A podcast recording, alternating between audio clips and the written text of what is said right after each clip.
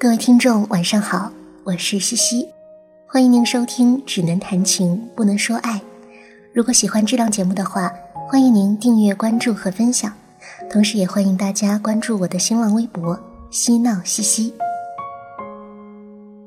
今天节目要分享的一篇文章，标题叫做《请认真对待与你有关的一切》，作者是晨晨。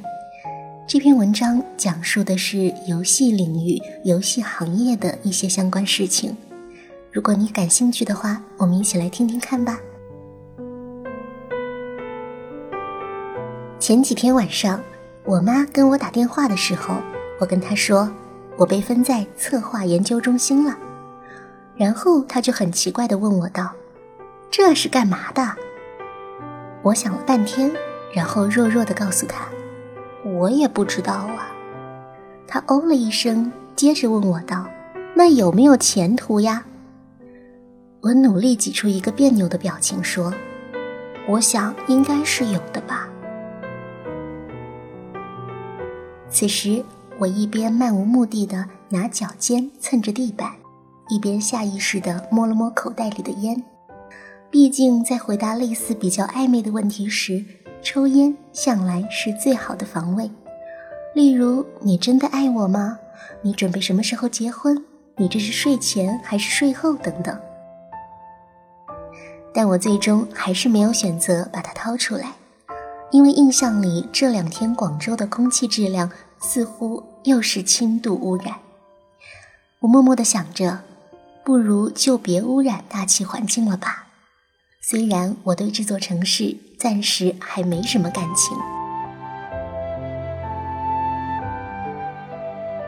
我住的地方在广州市中心的一个软件园边上，十七楼，视野很好，但是却丝毫没有令我感到开心，因为迷望的只有大马路和大楼。我时常想，如果这是在厦门，我应该可以看到鼓浪屿，看见海。看见一对对白鹭从天空中飞过，这不禁让我有几分忧伤。和我一起住的几个哥们儿经常安慰我：“这好歹是软件园，而不是工业园，不然你连天都看不见呢。”但他们这么一说，反倒搞得我更加伤感。作为一个误入 IT 行业的文科生。我觉得这段时间所承受的，虽不是本可以预料的，却也是本可以逃避的。要不是自己当时鬼迷心窍去做一个什么狗屁游戏策划，现在待在小城市里做个老师什么的，干点清闲文艺的工作，也不负了这大好的春光呀。不过这些心情也纯属吐槽着玩而已。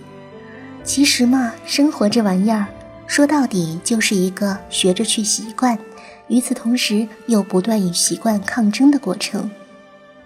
我经常安慰自己，广州其实也是个不错的城市嘛。比如说，这里有很多好吃的，有很多很懂吃的人。尽管传言广东人什么都吃，但只要他们不吃外地人，我觉得在我心里都只是淳朴可爱的吃货而已。更何况，广东的妹子长得都很漂亮，说广东话时的口音也很性感。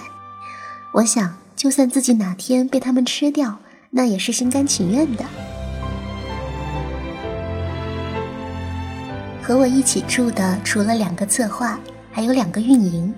我对他们又爱又恨，恨是因为他们下班比我早，爱是因为他们的晚饭总是吃不完。他们下班的时候总是会把剩下的几份给我们带回来。然而最近，这种又爱又恨变成了纯粹的恨，因为那俩混蛋轮岗去了，不仅下班丝毫没有迟，晚饭也再也不给带了。于是我们三个策划经常要半夜饿着肚子，灰溜溜的跑出去觅食。搞运营的两哥们人都不错，其中一个长得清秀，声音温柔动人。我觉得他绝对是个做客服的料，去了运营实在是浪费。另一个天天以体验游戏为由头跟上头申请充值游戏元宝，然后屁颠屁颠的跑来跟我们炫耀他的元宝多的不知道该怎么花。其实这些运营的渣渣们并不懂策划们的痛，就像白天不懂夜的黑。因为打个形象的比喻吧，如果游戏是个孩子，那么策划们就是爸爸，负责用想法把美工和程序肚子搞大，然后十月怀胎生出个娃来。而这些运营呢，不过是扮演保姆的角色，为了游戏生出来以后能够健康的成长。正所谓可怜天下父母心呀，他们怎么会知道当爹妈的痛苦呢？我们还在加班生孩子的时候，他们已经下班回家吃夜宵了呀，混蛋！不过运营们好歹不会给策划添乱，这是我非常欣慰的一点。曾经那段给我们送饭的时光，一度还让我误以为策划与运营之间虽然表面上彼此都看不上对方，但依然还是能够产生革命友谊的。但这个统一战线联盟最终还是在这个三月的尾巴华丽的崩掉了。毕竟运营始终比策划吃得好，这是根本矛盾，无法调和。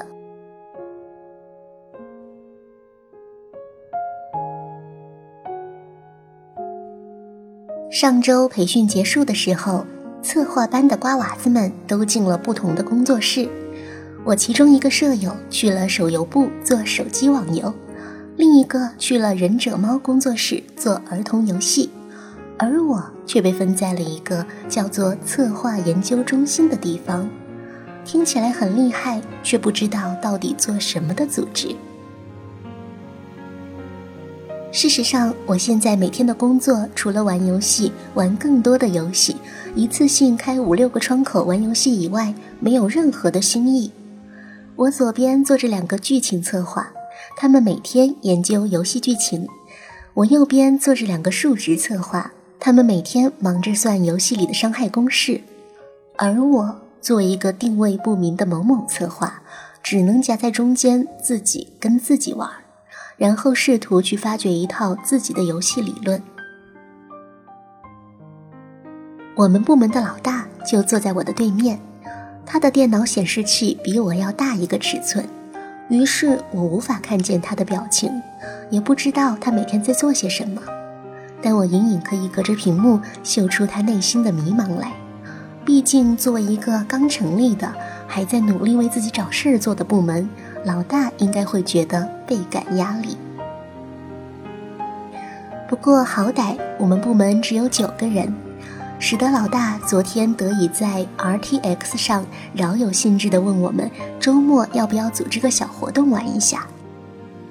但是很快就有数值策划指出，我们这个人数开黑打游戏少一个人，玩三国杀或者打麻将凑两桌又多一个人，实在是有些尴尬。于是大家最终只能选择聚餐告终。我默默地想着，其实吃饭的确是一个最实在的方式了。咱们都把游戏当工作了，好不容易放个假，就别再把工作当游戏了，不然生活该是多么的令人绝望呀！之前有人会很羡慕我，觉得打游戏还能赚钱，真是好工作。但是我觉得这种心态啊，和羡慕成人影片演员是一样的。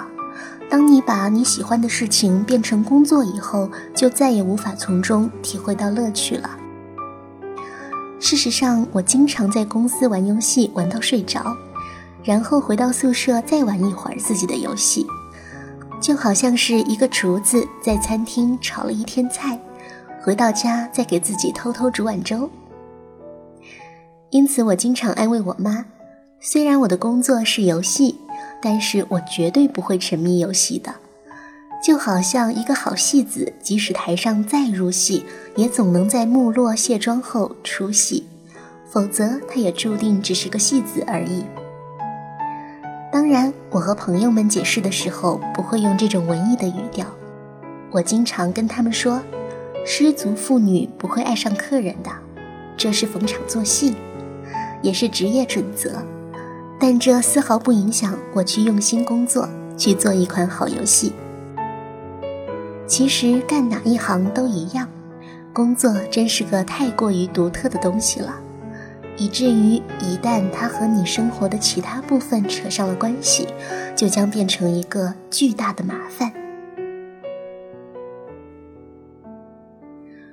所以我有理由相信，公司规章制度里禁止办公室恋情这一条，也是在表达相同的意思。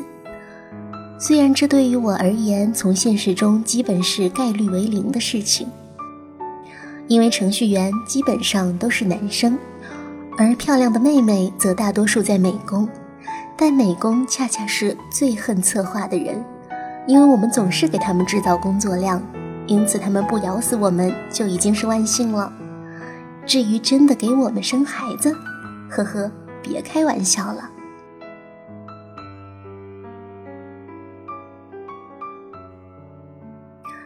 这段时间，我时常在想，游戏玩家究竟是一种怎样的生物呢？记得上培训课的时候，一个老师就给我们讲。当时一个人提着一袋钱冲进客服，说他在游戏里被干了，要客服马上给他充好钱，让他回去干那个人。起初我以为这只是个笑话，但直到我从运营那边拿出几张充值记录一看，才知道这不是个玩笑，而仅仅只是一个不值一提的小故事。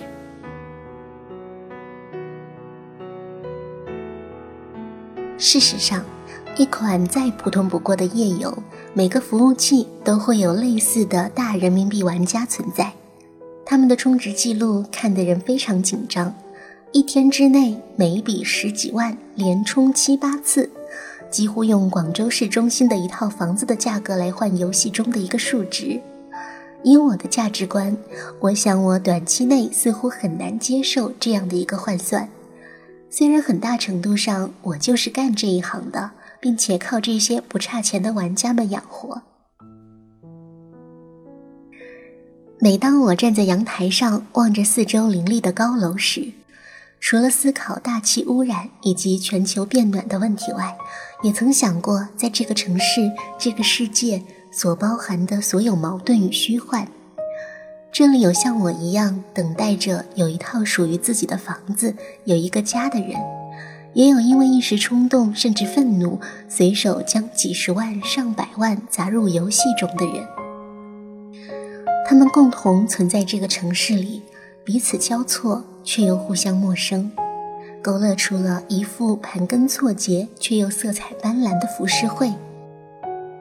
或许这个世界上本来就没有什么值得不值得吧。无论是虚拟世界还是现实世界。每个人都有自己所期待、所看重的东西，也有自己的焦虑与迷惑。我想起之前老师给我们说的关于游戏的定义：参与者学习并遵守特定的规则，可以继续存在下去，并与其他参与者比较出优劣的特定世界，过程既快乐又痛苦。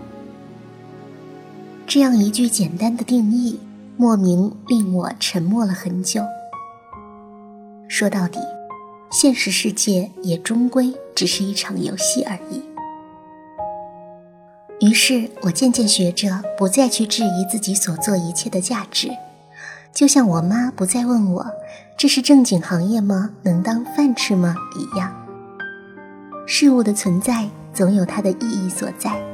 而我们也总要寻找到自己所努力、所付出的价值所在。这是一个太过复杂的命题，我目前尚未有一个确切的答案。但我可以确信的是，我已然在那条路上了。就写这么多吧，晚安，广州。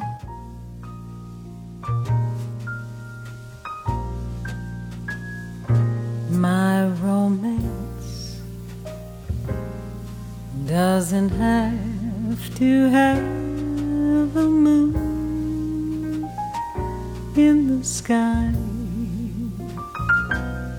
My romance doesn't need a blue lagoon standing by. No of me. No twinkling stars, no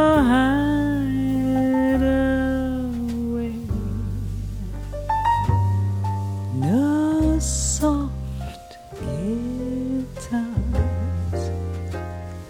My romance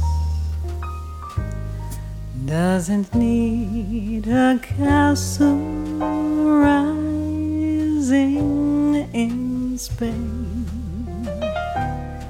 nor a dance to a constantly surprising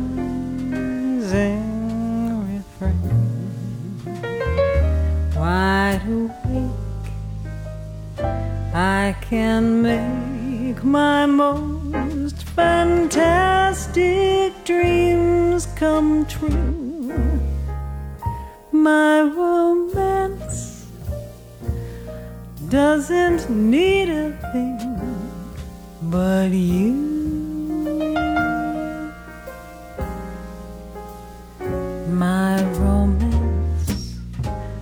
Doesn't need to have a moon in the sky. My romance doesn't need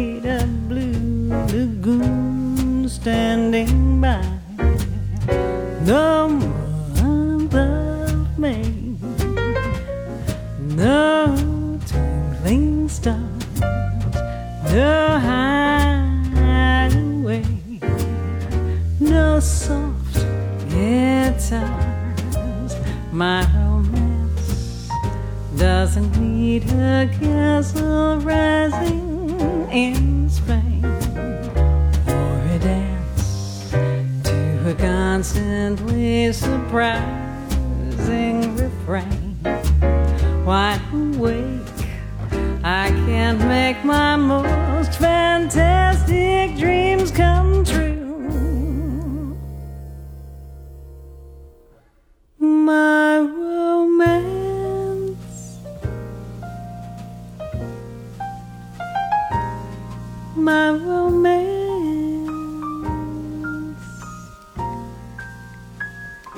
my romance